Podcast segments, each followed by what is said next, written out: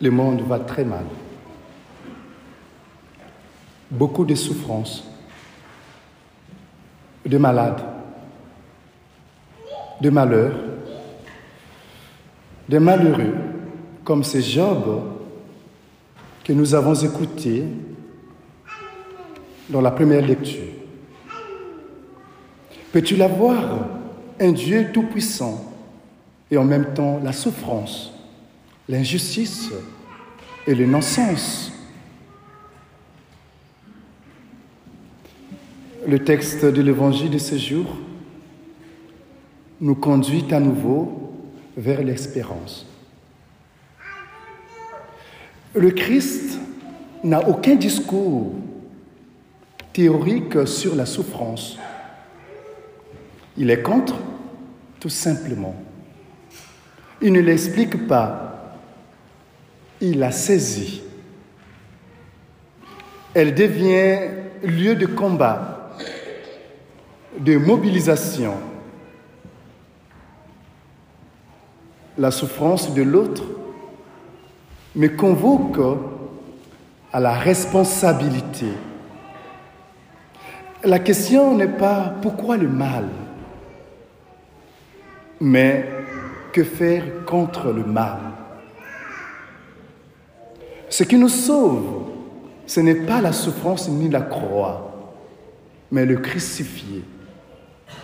Comme le dit Claudel, il n'a pas supprimé la souffrance, mais il l'a remplie de sa présence. Tournons-nous vers l'Évangile.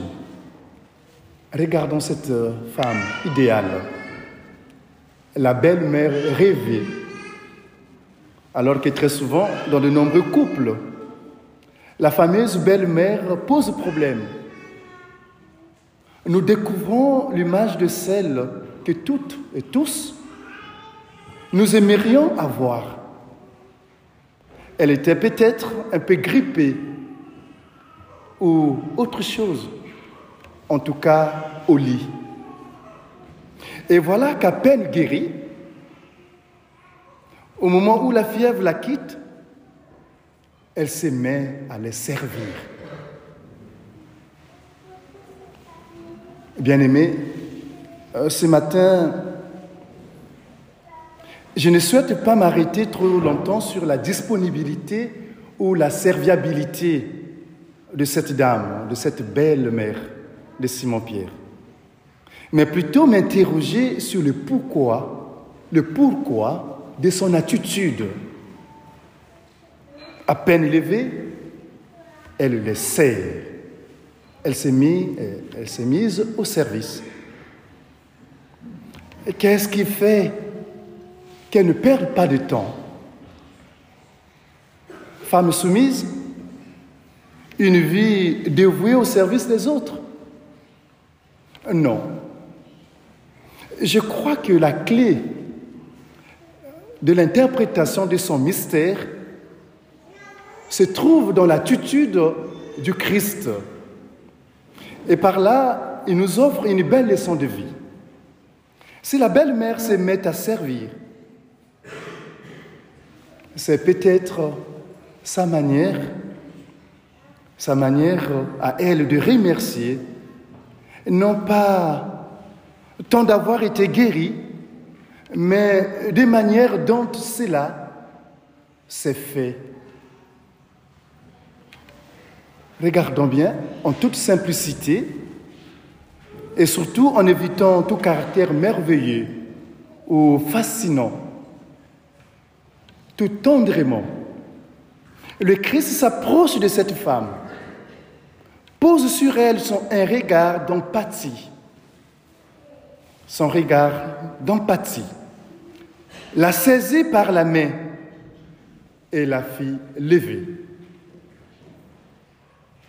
Devant la belle-mère de Pierre, Jésus s'était, il n'y a ni mot, ni discours, ni parole.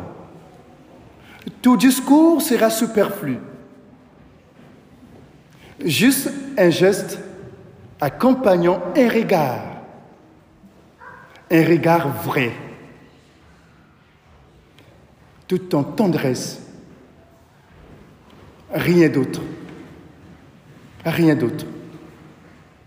Une raison suffisante, en tout cas, pour, qu'elle, pour que celle qui vient d'être guérie ait envie de remercier le Christ. Par les bien d'autres êtres humains, le Christ continue de nous accompagner sur les chemins de nos vies. Il nous lève, il nous élève, il nous relève. En agissant de la sorte, il nous prouve sa proximité, toute délicate et toujours bienveillante à notre égard. Nous aussi, dans nos vies, nous sommes confrontés à la souffrance morale ou physique de nous-mêmes ou de l'autre, à la maladie ou à la mort d'un être cher. Et souvent, nous sommes mal à l'aise. Nous ne savons pas quoi dire.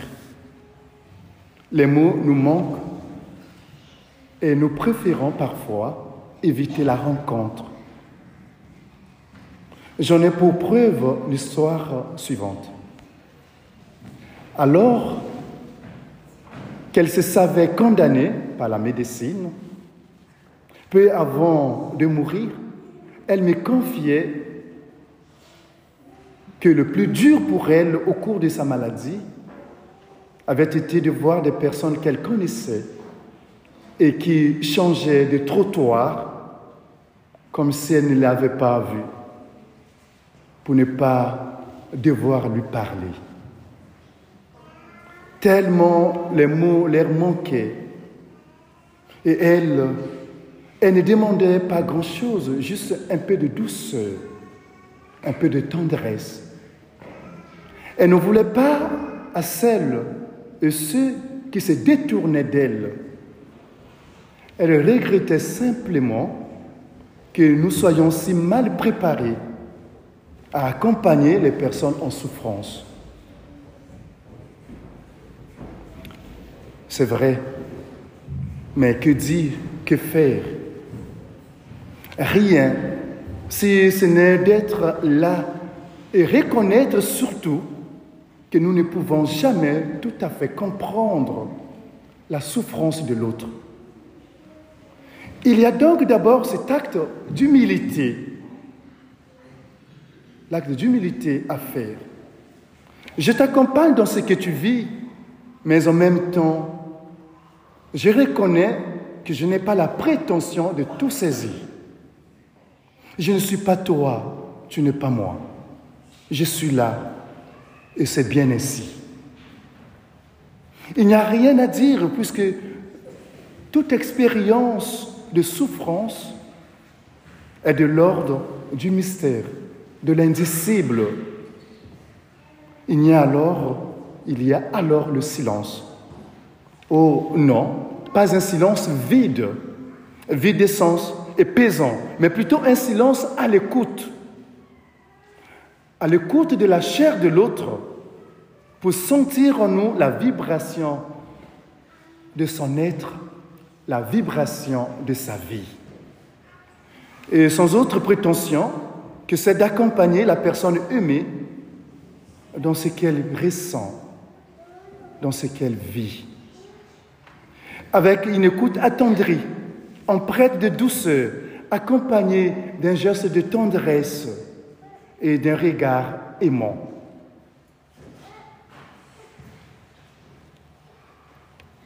Et pourtant, ces gestes nous font peur. Nous les vivons souvent comme étant maladroits, maladroites.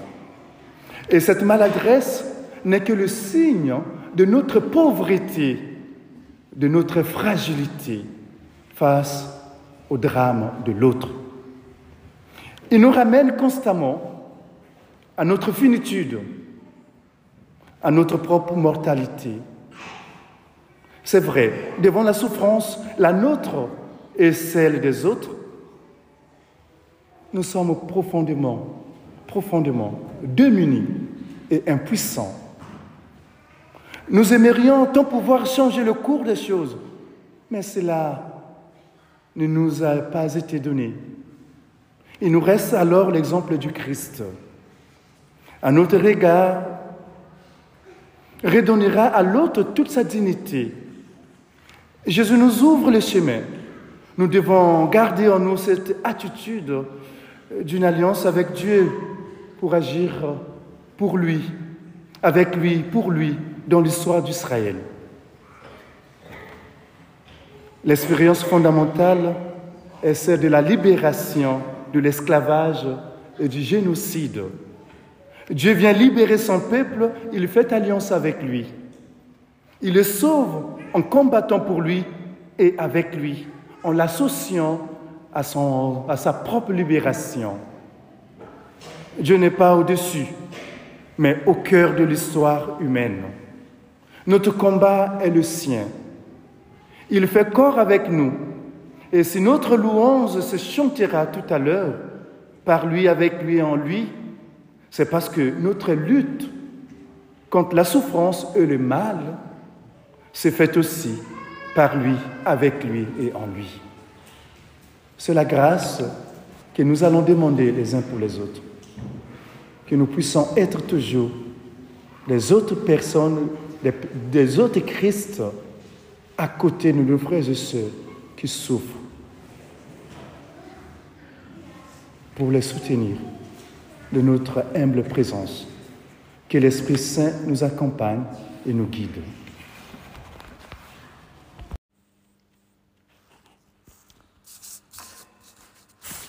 Chers amis, l'évangile de ce dimanche nous permet de méditer sur euh, l'unique période de jeûne de Jésus. C'est bizarre. Je croyais que Jésus avait été tenté par trois fois au désert. Une première fois, quand il eut faim. Une deuxième fois, quand Satan a demandé à Jésus de se jeter depuis le pinacle du temple.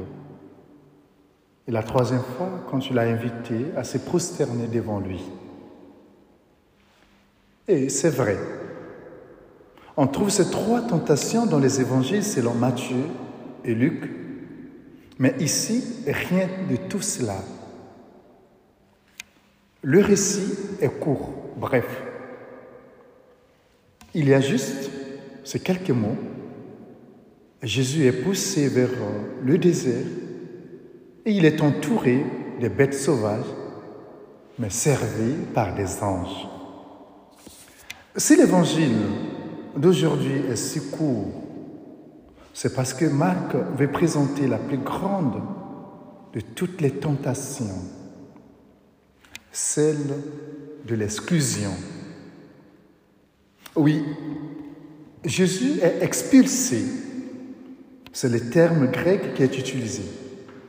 Il est expulsé comme un fœtus est expulsé hors du ventre de sa mère pour être lancé dans le monde extérieur où il devra affronter le froid, la faim, la soif. C'est la première et la plus douloureuse de toutes les expériences pour un homme quand il arrive sur terre. Se sentir expulsé, chassé de chez lui. Jésus a vécu jusqu'à 30 ans environ à Nazareth. Et voilà, et voilà qu'il quitte le confort de l'amour de sa mère et de son père adoptif pour connaître la trahison et l'abandon sur la croix. Car l'abandon, c'est encore pire que la solitude. La solitude, on a parfois besoin quand il y a trop de bruit ou trop de disputes autour de nous. Cela fait parfois du bien d'être un peu dans le calme, seul. Mais ce n'est pas la même chose de chercher la solitude et de se sentir rejeté parce qu'on est de trop. Cela peut arriver dans une famille, quand une mère et son fils, deux frères ou deux sœurs sont tellement unis que le père ou les troisième enfants se sentent comme rejetés, exclus de cette complicité qui s'est créée à côté de lui, sans lui. Il y a alors mille bêtes sauvages qui assaillent alors le malheureux. Jésus a voulu connaître personnellement cette déchirante expérience, car c'est comme une blessure dans le cœur. C'est une plaie sanglante qui reste béante dans le cœur. Jésus l'a vécu, mais il n'était pas seul. Des anges étaient là pour le servir. Il y a toujours autour de nous des anges qui veillent sur nous. Comme vous le savez, il est dit que l'homme ne vit pas seulement de pain, mais de toute parole de Dieu.